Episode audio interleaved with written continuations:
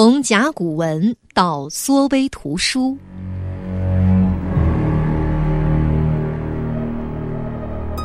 早在三千多年前，我国就有了文字。这些文字是刻在乌龟壳和扁平的兽骨上的，所以叫做甲骨文。这些文字直到一八九九年才发现。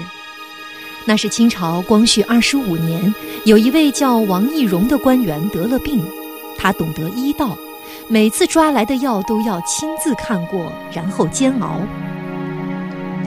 有一次，他偶然在一味叫做龙骨的药上面发现有许多好像文字的东西，他感到惊讶，于是把这家药铺里刻有这种文字的龙骨全买下来。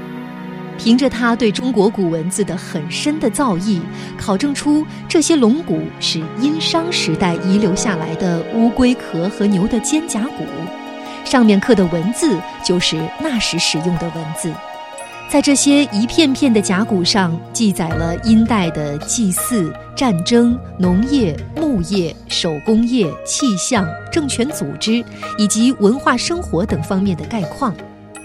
后来，人们把这种文字叫做甲骨文，这可以说是书籍的雏形。正式的书籍是在两千多年前春秋战国时代出现的。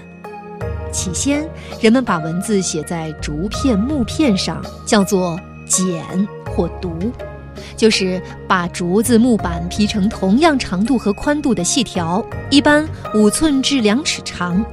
削平表面，在上面用刀子刻字或用漆笔写，每片可以写八到十四个字。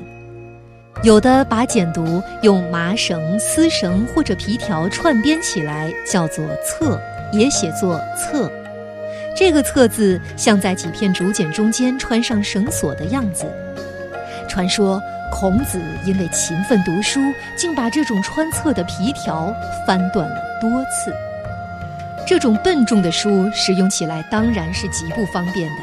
据说秦始皇每天批阅文书，那些竹简和木片有一百二十斤重。西汉的时候，东方朔给汉武帝写了一篇文章，用了三千片竹简。春秋末期还出现了写在绸子上面的书，这种书叫做帛书。它可以卷起来，一部书就是一卷或几卷绸子，用木棒做轴，所以也叫它卷轴。后来，卷成了书的量词，人们常说的“开卷有益，读书破万卷”就是从这里来的。这种书比竹简轻便，但成本太高，不容易普遍采用。纸的发明为书的发展提供了理想的材料。东汉有个叫蔡伦的，改进了西汉时候的造纸技术，于是出现了用纸抄写的书。这种书也是一卷一卷的，轻巧适用，成本较低，保存方便，所以一直沿用到今天。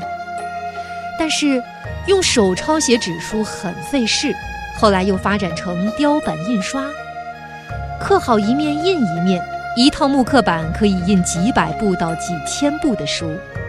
现在保存下来的最早的雕版书籍是唐朝咸通九年的《金刚经》，藏于英国博物馆。雕版印刷质量差，效率不高，雕刻一套书版要几年，而且一部书要刻许多块板，占用大量房舍存放，发现了错别字也不好改。宋朝庆历年间，毕生发明了活字印刷。是用粘性胶泥做成厚块，刻上一个一个字，用火把泥块烧硬。印书时就把一个个活字块按照书稿的次序放在一块铁板上，用松香、蜡和纸灰等东西把它们粘在一起，用平板把字压平整，就可以印刷了。活字印刷速度快，质量好，制版比较容易，发现错误可以随时改正。印完把板拆掉，活字可以继续使用。这是印刷史上划时代的改革。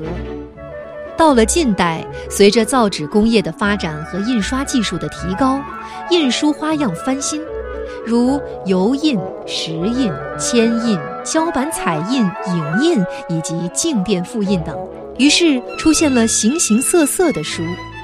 随着电子和激光技术的广泛应用，近年来又出现了许多奇妙的书，像会说话的书、能活动的书、立体的书以及缩微型的书等等。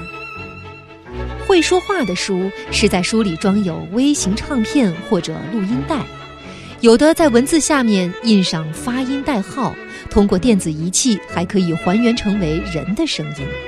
一些儿童读物在封底上镶有微型唱片和唱针，唱针接触唱片以后，随着唱片的转动，就可以听到书中出现的人物的声音。更有趣的是一种叫做电视唱片的书，也叫视盘，它的外形像普通的唱片，它是通过一种特殊的激光方法，把图像和声音录到视盘上。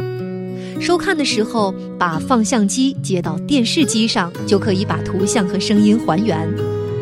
根据学习和研究的需要，还可以使画面随时停下来。出版某种重要的学术著作或者论文，可以把一些不容易理解的原理和不容易看到的实验情况录在视盘上，跟书籍一起出卖。视盘既可以显示物体运动情况，也可以显示许多微妙的现象，比如植物的光合作用、物质的分子运动，甚至原子核的破裂等情形，都可以用动画的办法显示。